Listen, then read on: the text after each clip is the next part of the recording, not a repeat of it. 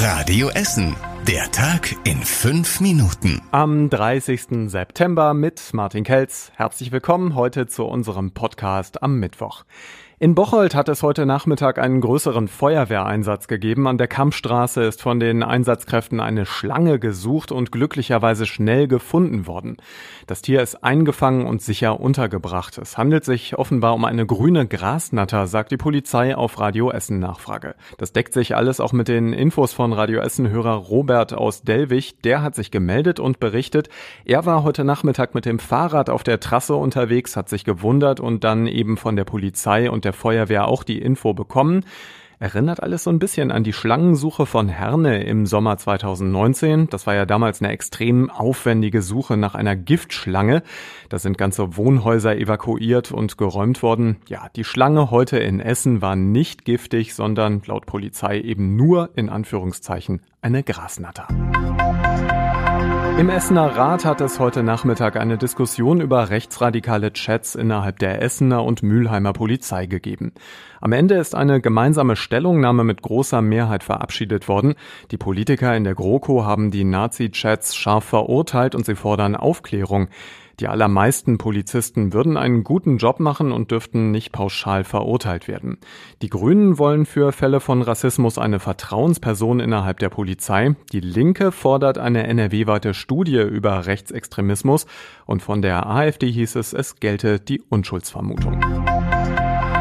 Der Essener Konzern Galeria Karstadt Kaufhof ist raus aus der Insolvenz und damit jetzt schuldenfrei. Das Essener Amtsgericht hat heute Mittag den Weg freigemacht für den Neuanfang und das ist möglich, weil sich der Warenhauskonzern mit den Gläubigern ja geeinigt hat. Wir erinnern uns, vor genau einem Monat hatten viele Unternehmen und Lieferanten insgesamt auf zwei Milliarden Euro verzichtet.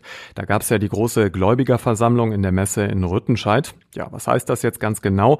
Karstadt Kaufhof hat wieder selbst seine Geschäfte in der Hand. Die Pleite ist vom Tisch, aber trotzdem, der Konzern muss weiter ganz massiv sparen. Über 40 Geschäfte werden bundesweit ja geschlossen. Auch die Filialen von Kaufhof am Willy-Brandt-Platz und Karstadt Sports hier in Essen im Limbecker Platz machen zu. Deutschlandweit gehen hunderte Jobs verloren. Es gibt aber auch erfreuliche Zahlen heute für Essen vom Arbeitsmarkt, denn zum ersten Mal seit Corona gibt es bei uns in Essen wieder etwas weniger Arbeitslose. Es sind ganz konkret rund 900 weniger als noch vor einem Monat. Die Arbeitsagentur am Berliner Platz spricht von positiven Signalen. Nach dem Sommer krempeln die Firmen die Ärmel wieder hoch, da werden neue Mitarbeiter eingestellt und außerdem startet in vielen Firmen die Ausbildung. So, da können Autofahrer bei uns und im ganzen Ruhrgebiet doch wirklich so richtig aufatmen. Eine gute Nachricht von der Autobahn 40. Die Autobahn in Richtung Essen wird nach dem heftigen Tanklasterbrand etwas früher wieder für den Verkehr freigegeben als gedacht. Straßen NRW hat heute gemeldet, dass die Asphaltarbeiten schon Sonntagabend abgeschlossen sein werden. Am Wochenende laufen dann noch die Abrissarbeiten an den zerstörten Bahnbrücken. Dafür wird ein 500 Tonnen Kran am kommenden Wochenende aufgebaut. Danach kann der Verkehr dann erstmal wieder rollen.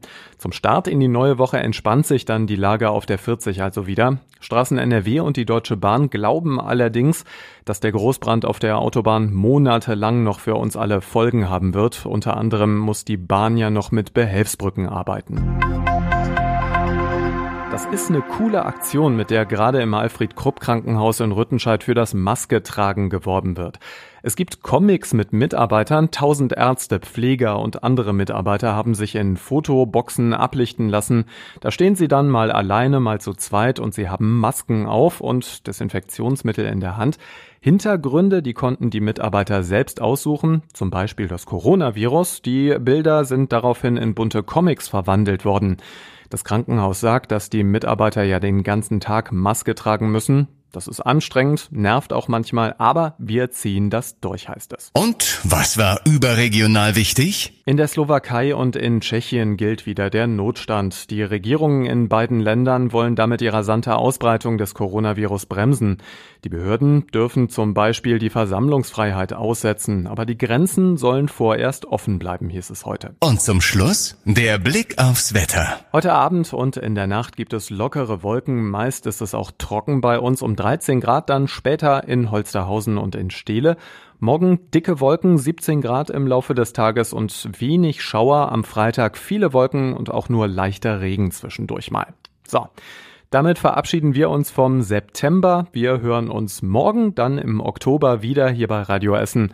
Und unsere Nachrichten aus Essen hört ihr wieder morgen früh ab 6 Uhr. Jetzt wünsche ich einen schönen Feierabend und bis später.